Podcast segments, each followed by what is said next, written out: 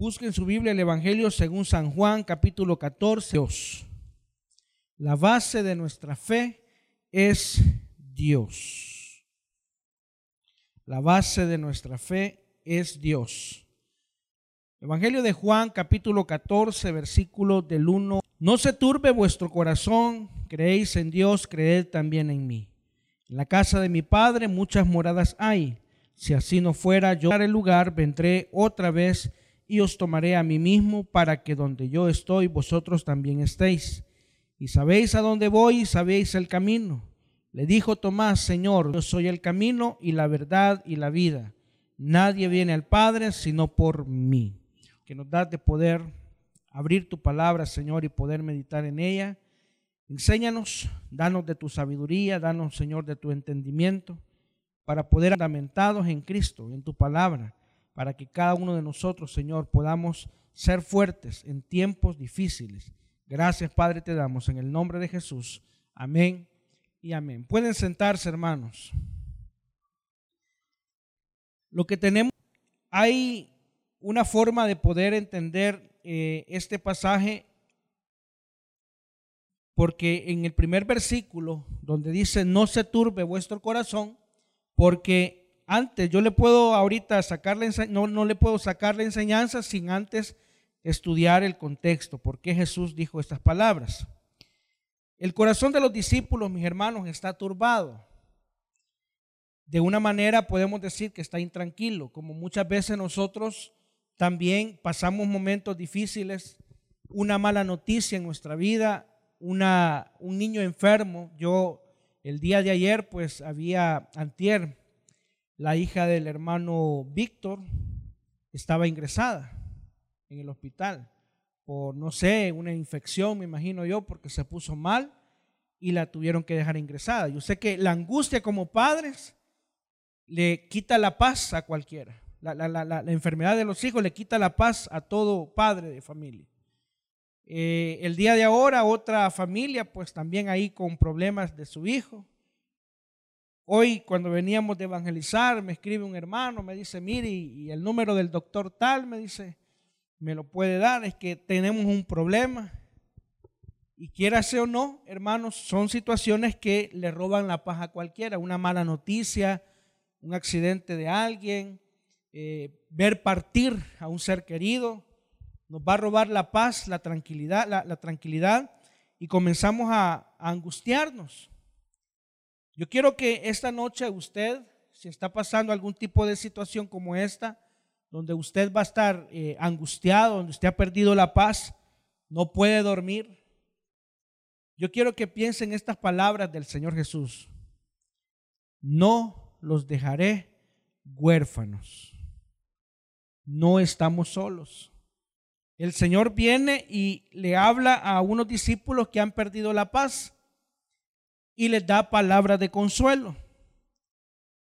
Jesús conoce muy bien el tiempo, porque ya Jesús a esta altura del capítulo 14, Jesús claramente sabe que su hora se acerca, que la hora más oscura está por llegar. ¿Por qué? Porque Él va a tener que entregar su vida. Él se los ha venido diciendo a ellos.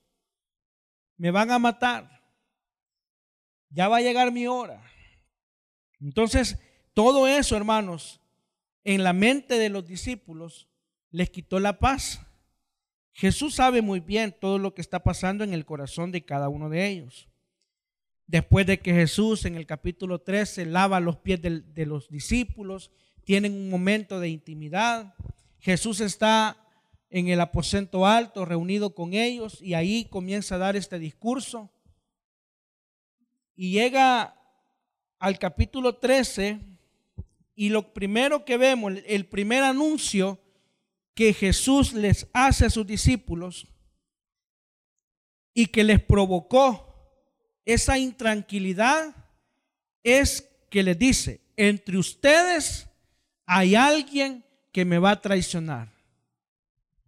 Eso es lo primero que les dice. Después de haberles lavado los pies, entre ustedes hay una persona que me va a traicionar que me va a entregar. Entonces todos los discípulos comienzan a mirarse entre ellos y comienzan a decir, ¿seré yo? ¿Seré aquel? No, yo creo que Tomás es, no, yo creo que Pedro.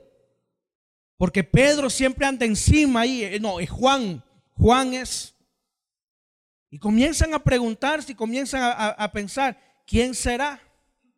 Todo eso, hermanos, puso una intranquilidad en el corazón de cada uno de los discípulos en el capítulo 13 del 21 al 30. Capítulo 13 del 21 al 30, no lo vamos a leer. El segundo anuncio que Jesús hace y que es el que también provoca, que es el que también provoca que los discípulos pierdan la paz y la tranquilidad, es que les dice, les anuncia que Él se va a ir y que ya no estará con ellos ya no voy a estar más con ustedes. Imagínense, los discípulos lo han tenido todo con Jesús. Han visto milagros. Tenían una paz, una tranquilidad dentro de ellos. Jesús, hermanos, provoca eso en la vida de cada creyente. Eso es lo que nosotros sentimos, hermanos, cuando estamos pasando pruebas. Y usted sabe que podemos experimentar una paz después de haber tenido un tiempo de oración, después de haber venido al ayuno con problemas, con una vida caótica. Salimos del ayuno y ¿cómo salimos? Contentos, alegres, con paz. Usted se fue a arrodillar a su cama antes de irse a acostar y usted sabe que tuvo un día horrible, pero pudo dormir. No, no perdió el sueño. Porque Jesús en la vida de alguien provoca paz, tranquilidad. Usted sabe que las promesas del Señor son fieles. Que el Señor no le va a mentir a usted y el Señor no le ha mentido cuando dice, yo soy tu guardador. Cuando Él dice, yo te voy a proveer. Cuando Él dice, yo soy tu sanador. No le va a mentir a usted ni a mí. Ahí está en su palabra. Entonces, hermanos, pero Jesús viene y le dice, yo me voy a ir. ¿Qué? ¿Te vas a ir, Señor? Y empieza aquella angustia en su corazón. ¿Y para dónde se va a ir? ¿Y para dónde se va a ir? ¿Y qué vamos a hacer ahora? ¿Qué vamos a hacer? Y si Jesús no somos nada, Él nos sacó de, ser pescadores y ahora comemos y, y ni sabemos de dónde, pero comemos.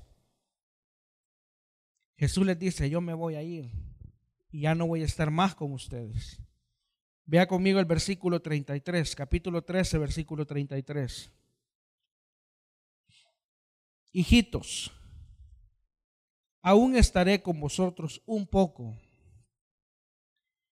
Me buscaréis, pero como dije a los judíos, así os digo ahora a vosotros. A donde yo voy, vosotros no podéis ir. Y ese es el el ambiente que está. Y ese es el ambiente que tienen los discípulos con el Señor. Y yo pregunto, ¿qué habrá pasado en la mente de todos ellos? Pero viene ahora específicamente y en el versículo 36, léalo conmigo, dice, le dijo Simón Pedro, Señor, ¿a dónde vas? Jesús le respondió, a dónde yo voy no me puedes seguir ahora, mas me seguirás. 37. Le dijo Pedro, Señor, ¿por qué no te puedo seguir ahora? Mi vida, Señor, mi vida por ti daré. Yo voy a poner mi vida por ti, Señor. Miren las palabras de Pedro. Él quiere seguir al Señor. Él quiere saber a dónde va. Jesús le respondió, versículo 38, ¿tu vida pondrás por mí? ¿Es en serio, Pedro? ¿Estás dispuesto a poner tu vida por mí? De cierto, de cierto te digo, no cantará el gallo sin que me hayas negado tres veces. ¿Cómo se quedó Pedro? así como estamos nosotros, callados. Porque Pedro sabía que algo estaba pasando en su corazón. Y entonces viene el Señor y le dice, claro, no, no dice el nombre al, al inicio, capítulo 14, versículo 1. Pero digamos, ahí póngale usted un nombre anterior, Pedro. Ponga su nombre, pues. Después de tener esas malas noticias, Juan, Marta, no se turbe vuestro corazón. No se turbe vuestro corazón. No se turbe vuestro corazón. Entonces, hermanos,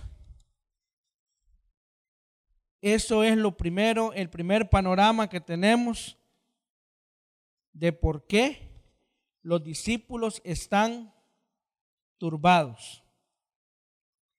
Ahora analicemos un poco el texto del capítulo 14. Entonces, por eso yo le mencionaba que este versículo 1 es como la continuación del 13. Usted no puede, no puede tratar de interpretar aislado todo el capítuo, o, o por lo menos los primeros versículos del 14, porque ahí hay varios temas que el Señor nos habla tiene que ver el contexto. ¿Por qué estaban turbados? ¿Qué estaba pasando? ¿Están en el aposento alto? ¿Están con los discípulos? ¿Está con el Señor? Que es el aposento alto? Es un lugar donde Jesús iba a pasar sus últimos momentos con sus discípulos. Ya Jesús, el ministerio público de Jesús ya se había terminado y estaba solamente reunido con los doce apóstoles. Entonces, veamos la primera la primer cosa que quiero dejar en su corazón en esta noche. Lo importante en estos tiempos, hermanos, lo importante que es creer en Dios y creer en Jesús. Esa es una de las cosas que nosotros hoy en día, hermanos, estamos viendo morir en mucha gente y nosotros tenemos la responsabilidad de brillar en medio de una sociedad que hay tinieblas jóvenes que están en un instituto, que están en un colegio, que están en una universidad, tienen la oportunidad de brillar en medio de jóvenes que andan en tinieblas, que han perdido la identidad, que no tienen identidad en sí mismos. Hermanos que trabajamos en alguna institución, tenemos la oportunidad y responsabilidad de hacerles ver a la gente lo importante que es creer en Dios, hermano, y creer en Jesús. Ese mensaje no ha pasado de moda. Ese mensaje sigue siendo relevante para cada uno de nuestros tiempos. El versículo 1 dice, no se turbe vuestro corazón. Creéis en Dios, creed también en mí. El problema, hermanos, el problema es que mucha gente está dejando de creer en Dios. Se están yendo nuevamente al mundo después de haber probado el Evangelio, después de haber probado los milagros del Señor. Comieron, se saciaron y se fueron para el mundo. Y usted y yo tenemos la, la responsabilidad de seguir declarando lo importante que es creer en Dios y creer en Jesús. Pastor, pero aquí todos creemos. Yo no sé. Yo no sé. Si estamos en la iglesia, pastor, yo no sé. Mi responsabilidad es proclamarle a usted y decirle, crea en Dios, hermano, a pesar de las dificultades. Crea en Dios, a pesar de que el matrimonio no está funcionando. Crea en Dios. Porque si dejamos de creer en Dios, hermanos, nos morimos. Este versículo, el versículo 1, lo dividimos en dos partes. La primera parte ya la desarrollamos, que es no se turbe vuestro corazón. Jesús está dando palabras de consuelo, palabras de aliento y les está diciendo, no se turbe, No se turbe, es una palabra de aliento, es una palabra de consuelo ante la intranquilidad que tenían los discípulos. Hermanos, podemos escuchar la voz del Señor en medio de la enfermedad. Podemos escuchar la voz de Dios en medio de la angustia que no encontramos empleo. Podemos escuchar la voz de Dios diciendo a cada uno de nosotros, no se turbe vuestro corazón. El problema es qué voces estamos escuchando. ¿Qué voces están, estamos escuchando? Estamos escuchando más la voz de los vecinos, la voz de la amiga, del amigo. ¿Qué voz estamos escuchando? Jesús conoce personalmente la angustia de cada uno de nosotros, así como la angustia de estos discípulos. Jesús la conoce, hermanos. Jesús conoce eh, perfectamente qué le preocupa a usted. Jesús conoce muy bien todo esto. Por eso Él dice, no se turbe vuestro corazón. Pero la segunda parte dice, creéis en Dios. ¿Qué dice? Creed también en mí. Miren, no es una pregunta. No es una pregunta la que está haciendo. Creer en Dios es una forma de verlo así de esta manera, es un imperativo que tenemos que creer. La fe no es pasiva. La fe no es pasiva. La fe es activa. Por eso dice ahí, creer en Dios, creéis en Dios. La palabra eh, o la preposición eis en griego es la palabra en.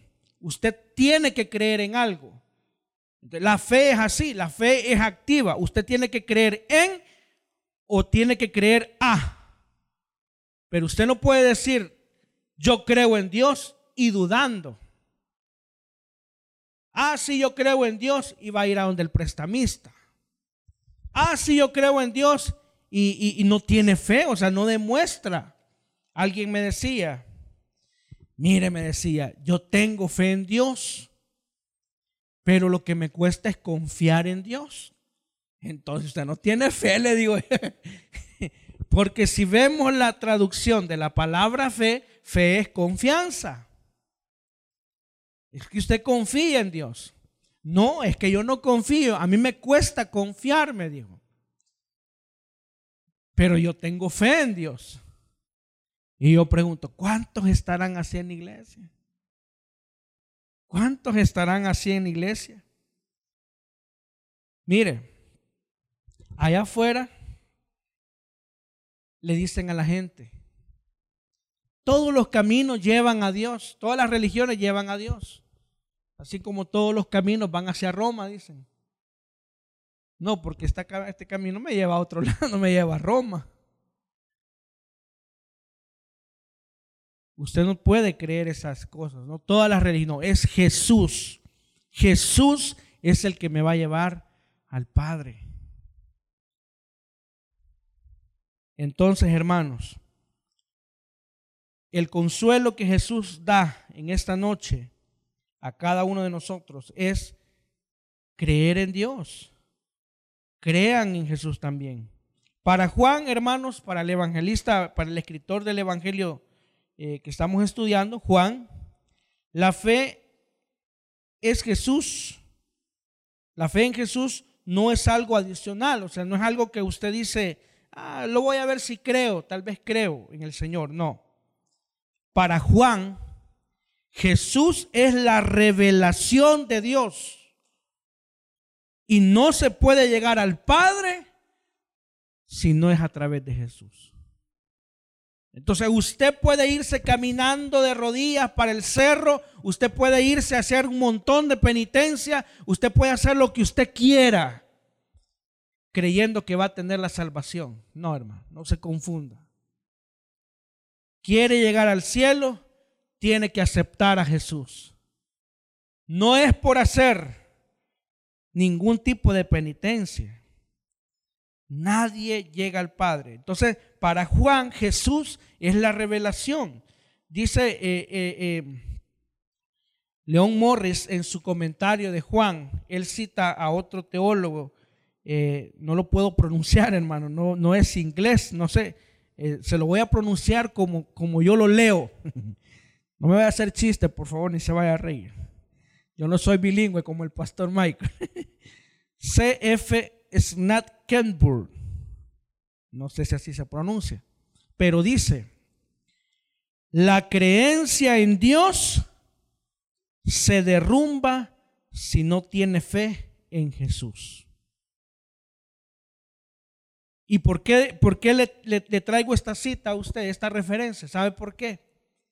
Porque muchas religiones creen en Dios, pero no creen en Jesucristo como Señor y Salvador.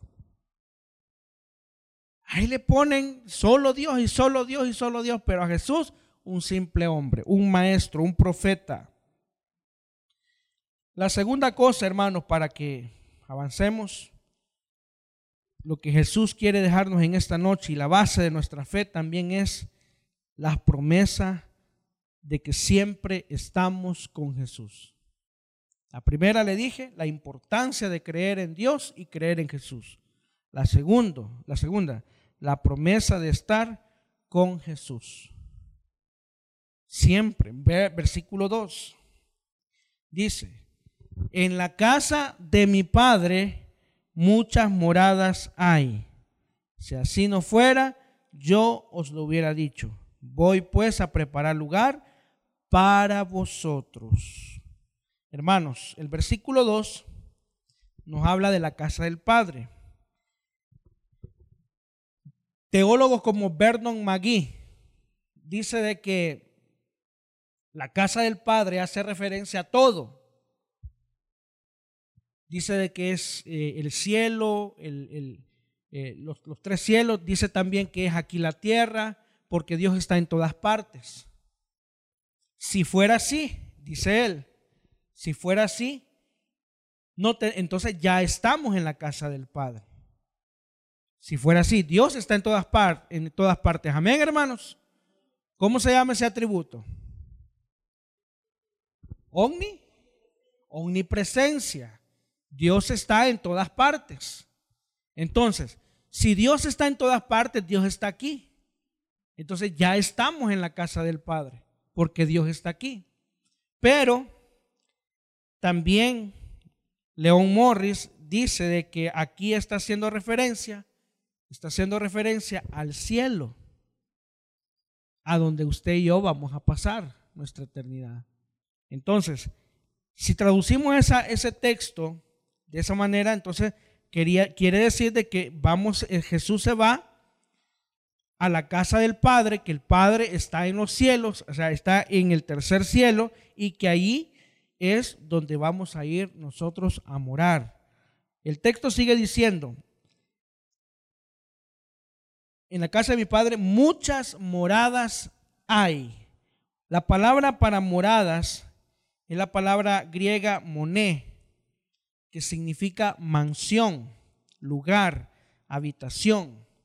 Entonces, la palabra eh, morada, cuando tradujeron esta palabra, sentían, por ejemplo, la, la vulgata, la traducción vulgata tradujo eh, mansión, pero encontraban que este término mansión sonaba así como para opulencia, para los ricos. Eh, cuando usted oye la mansión de Michael Jordan, por ejemplo, usted se imagina, ¿qué se imagina? ¿Qué se imagina? Un lugar grande, ¿verdad? Un lugar eh, donde el suelo, el piso de mármol, me imagino, no sé, donde hay cosas lujosas. Hablar término de mansión, se podría decir que es un término que habla de, cosas ricas, o sea, de, mucho dinero, un lugar donde hay mucho dinero, joyas y todo eso. Por eso no le pusieron mansión, le pusieron moradas. O, la otra forma para traducirla es un lugar de habitación. Por eso de ahí viene la palabra que vino a significar monasterio. Porque es un lugar donde está apartado para, para una persona, para permanecer ahí, para permanecer. Entonces, ¿cómo traduciríamos entonces esta, esta palabra? En la casa de mi padre muchas mansiones hay, o muchos lugares para permanecer hay. Si así no lo fuera, yo os lo hubiera dicho. Entonces Jesús está prometiendo acá que Él nos va a llevar. Ahí dice, muchas moradas. La palabra muchas no debe entenderse que de cantidad, no está hablando de cantidad. Esto tenemos que entenderlo así. Las moradas son para todos aquellos que han sido redimidos por el Señor.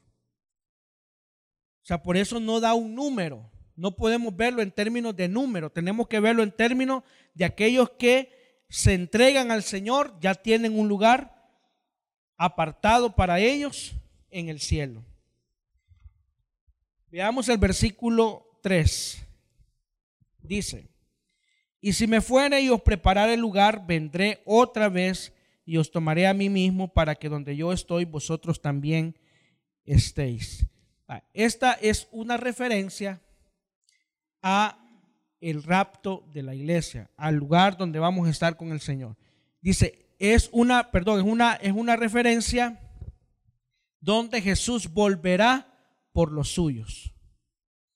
El versículo 3 representa una referencia que Él vendrá una vez más. Por eso estamos fundamentados en la promesa del Señor.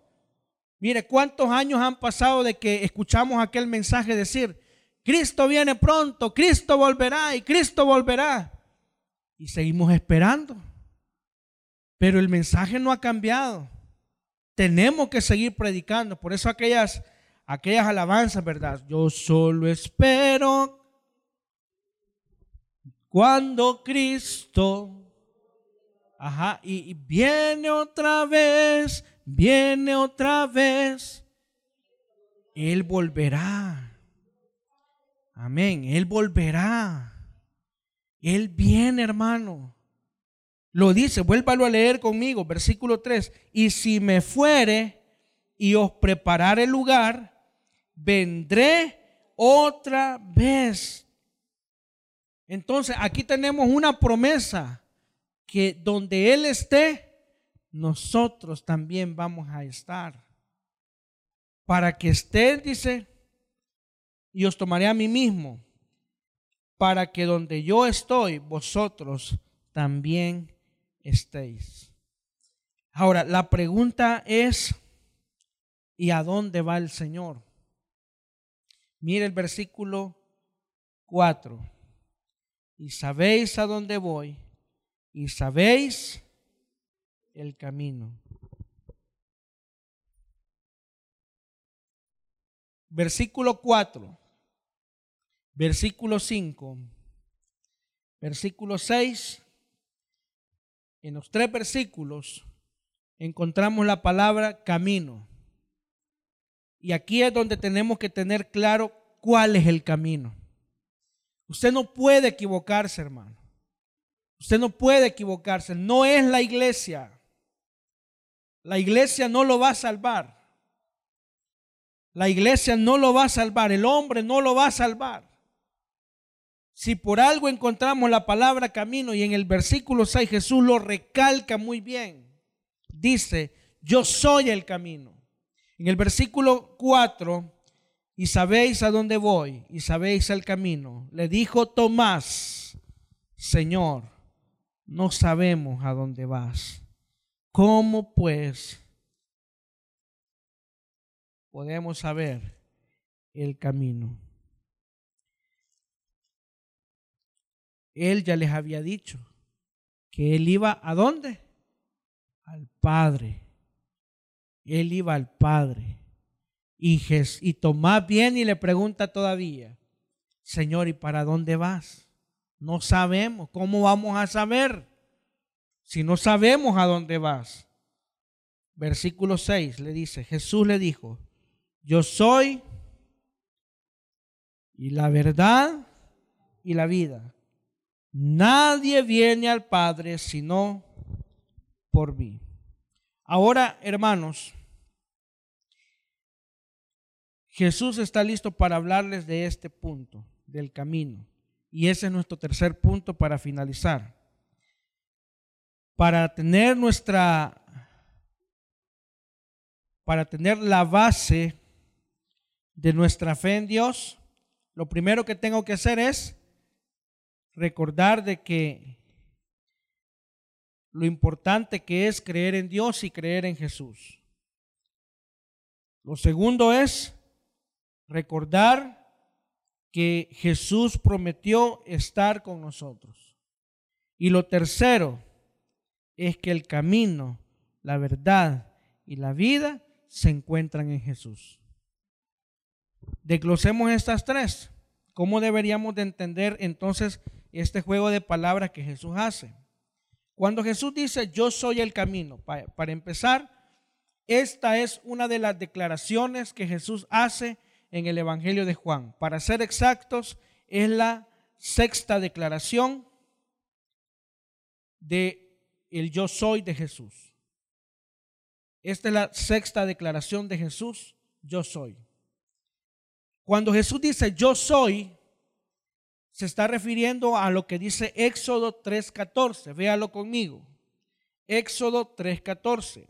Dios en el pasado se le reveló a Moisés en una zarza y lo llamó y le dijo, vas a ir a mi pueblo y lo vas a liberar ¿Qué dice el 14? Y respondió Dios a Moisés, yo soy el que sois. Y dijo, así dirás a los hijos de Israel, yo soy, me envió a vosotros.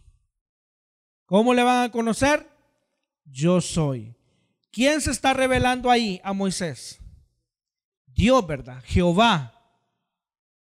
Pero en el Nuevo Testamento encontramos a Jesús diciendo, yo soy. ¿Qué es lo que dice Jesús? Yo soy el pan de vida. Yo soy la luz del mundo. Yo soy la puerta de las ovejas. Yo soy el buen pastor. Yo soy la resurrección y la vida. Sexto, yo soy el camino y la verdad y la vida. Y siete, yo soy la vid verdadera. Esos son los siete yo sois. Si usted quiere conocerlos, vaya a las comunidades porque allá las estamos predicando. Esto es lo que estamos enseñando, hermano. ¿Sí o no, mis hermanos que están ahí? Eso es lo que enseñan ellos, la hermana Silvia, los que predica, hermano Manuel Calleja, eso es lo que enseñan. Entonces, hermanos, cuando Jesús dice yo soy, se está atribuyendo esa revelación que se le dio a Moisés, diciendo, yo también soy divino, yo y el Padre uno somos. Eso es lo que prácticamente está demostrando. Entonces, vuelva conmigo al capítulo 14 y dice, yo soy el camino. Cuando dice Jesús, yo soy el camino, está hablando, hermano, de una relación entre dos personas. Dios y los pecadores. Esa es la relación que hay. Pero mientras nosotros creamos que no somos pecadores, hermano, nosotros, yo le decía a una persona a la que le, eh, le compartía en esta tarde, yo le decía, es que usted, le decía yo, eh, tiene un problema, como también yo lo tengo, le decía. Fíjese que hay enfermedades que las trata un médico vino el COVID y ¿cuál era la cura que andaban buscando? La vacuna. Pero hay una enfermedad que usted tiene y que yo también tengo. Y se llama pecado, le dije. Mire lo que dice, por ejemplo, Jeremías 17.1. El pecado de Israel está esculpido con un cincel de diamante en el corazón del pueblo, está penetrado, está grabado ahí. Entonces, y yo le decía a él, mientras no reconozcamos que somos pecadores, andamos perdidos en la vida. ¿Qué se necesita para estar en el camino, hermano? Que usted y yo reconozcamos que somos pecadores. Eso es lo que necesitamos. ¿Qué necesita el mundo? Para estar en el camino de la salvación? Que reconozca que es pecador, hermanos. Esa es la conexión que hay entre Dios y nosotros cuando Él dice, yo soy el camino. Porque de lo contrario, hermano, no podrán estar en el camino. Ahí andan perdidos, de iglesia en iglesia. No se encuentran porque esta iglesia no funciona, dice. Es que aquí no se siente. Y ahora que tienen aire, no, hombre, ya apagaron el espíritu. Lo helaron más. No, hermano, no se trata de lo que sintamos por fuera se trata de cómo vivimos nuestra fe. Aquí hay cristianos, hermanos, que aunque estén, yo sé que tienen frío ahí los hermanos. aunque tengan frío, yo sé que tienen en su corazón una llama ardiente. Y es la llama del Espíritu Santo, hermanos. Pero hay personas que andan para allá y para acá, andan perdidos, hermano. ¿Por qué? Porque no están en el camino. No están en el camino. Mire lo que dice la siguiente parte. Y la verdad. Esa parte nos recuerda la total credibilidad de Jesús en todo lo que dice y en todo lo que hace. ¿A cuántos el Señor les ha mentido aquí? A nadie, ¿verdad? Al contrario, allá en Apocalipsis dice, y este es su nombre, fiel y verdadero. Él no miente, hermanos. Él es la verdad. Él es la verdad de la palabra. Él no miente. Esa es la credibilidad. Él lo que dijo, lo cumplió. Y todo lo que está escrito, hermanos, se cumplirá también. Y por último, yo soy la vida. Yo soy el camino, la verdad y la vida. La vida, hermanos, hace hincapié en esa, no es, no es esa mera existencia física. Eso no importa, hermano, la vida física no importa, porque al final de cuentas, hermano, todos vamos para viejitos. Y la belleza se llena de arrugas, las rodillas comienzan a doler. Los que éramos altos comenzamos a, a ser más chiquitos. Ah, en la mañana ya nos cuesta hasta levantarnos de la cama, hermanos. Antes no teníamos calor, hoy pasame dos colchas, le dicen a la esposa. Ya no aguanto. ¿Sabe por qué? Porque la vida física se termina. Entonces Jesús lo que está diciendo es que la única vida que merece ser llamada así es la vida que Jesús ofrece, porque Él es la vida misma. Usted podrá perder su vida aquí, pero en el cielo tiene ganada una vida nueva. Y es la vida que Jesús le ha, dado, le ha dado a usted. Con esta enseñanza, hermano, Jesús nos deja claro esto. Su obra es lo único que los pecadores necesitan para alcanzar la vida eterna. La obra de Jesús. No se deje engañar Solo hay un solo camino al cielo. Y eso es por medio de Jesús. Él prometió que volvería. Y si Él prometió, Él cumplirá. Démosle un fuerte aplauso al Señor en esta noche. Padre, gracias te damos, Señor.